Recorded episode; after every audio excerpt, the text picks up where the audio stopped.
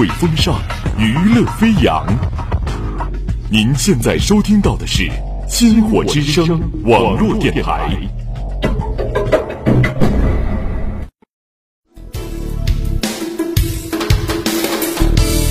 听千世繁华，品百味书香。星火故事会与你一起品味百态人生。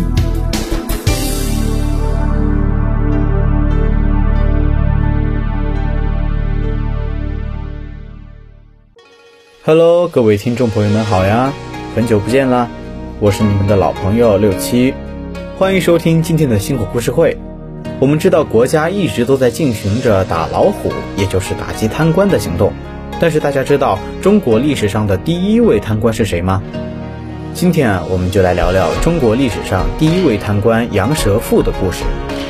中国历史上最早的贪官叫杨蛇父，杨蛇父字叔虞，春秋时期晋国贵族，代理司马，代理司寇，他是我国有史以来第一个见诸文字记载的大贪官。也是第一个被以墨罪论处、杀头示众的人。杨蛇父也是我国有史书记载以来第一个因为贪污而受到惩罚的官员。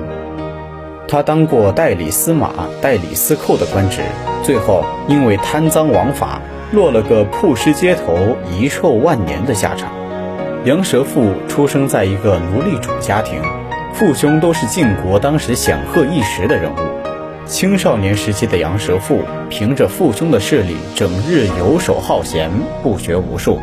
晋昭公即位后，重用权臣韩宣子，朝廷的大小事情都是韩宣子说了算。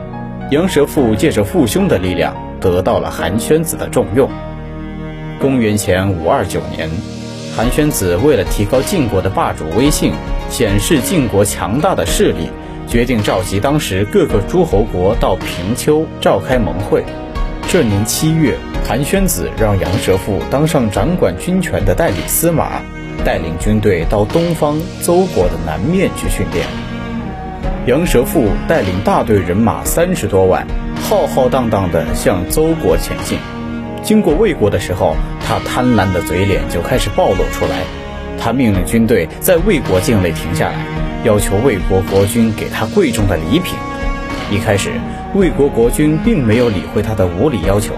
杨蛇父恼羞成怒，于是纵容他手下的士兵，打着割草喂马的旗号，在魏国的境内四处乱砍乱伐，搞得民不聊生，百姓叫苦不迭。魏国是个小国，不敢和强大的晋国闹翻。只好忍气吞声的派人送了一箱精美的锦缎给杨舍父，这才送走了这个瘟神。杨舍父带领大军继续东进，在一路上一有机会就故技重施，向路过的小国勒索财物。平丘会盟后，杨蛇父吹嘘自己的功劳，献媚请赏，轻而易举地窃取了晋国掌管刑狱诉讼的大权，当上了代理司寇。其贪婪本性不仅没有收敛，反而更加变本加厉。杨蛇父不仅贪财，而且贪恋美色。上台后，韩宣子把一桩诉讼多年却没有能够得到解决的土地纠纷案交给他处理。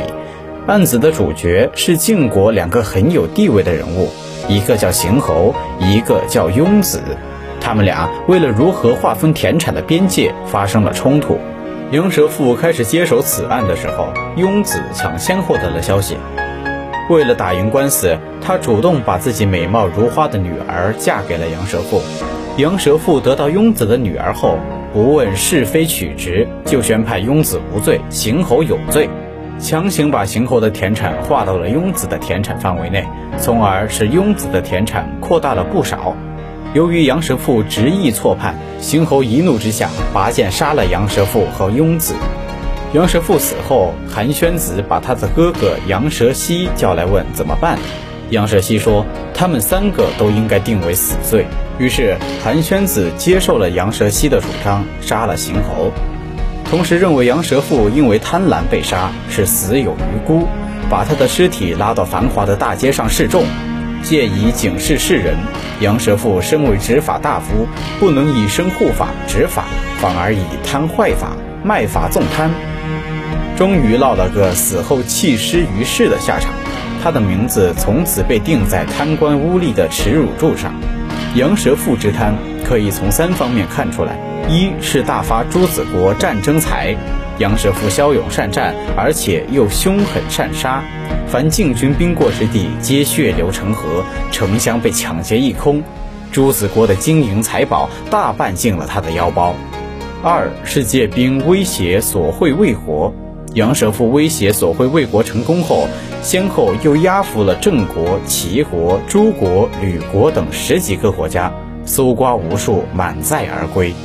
三是扣押人质求贿鲁国，杨蛇父扣押鲁国人质，鲁国知道杨蛇父贪得无厌，就带着锦缎和食物来见杨蛇父。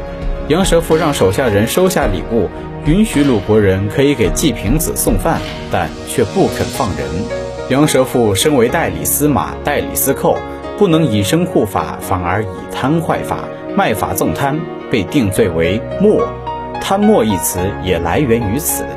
在一些历史文献中，贪墨一词也专指攫取美女，足见杨蛇父贪婪行为影响之深。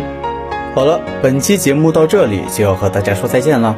如果你喜欢我们的节目，就持续关注我们吧。我们下期再见，拜拜。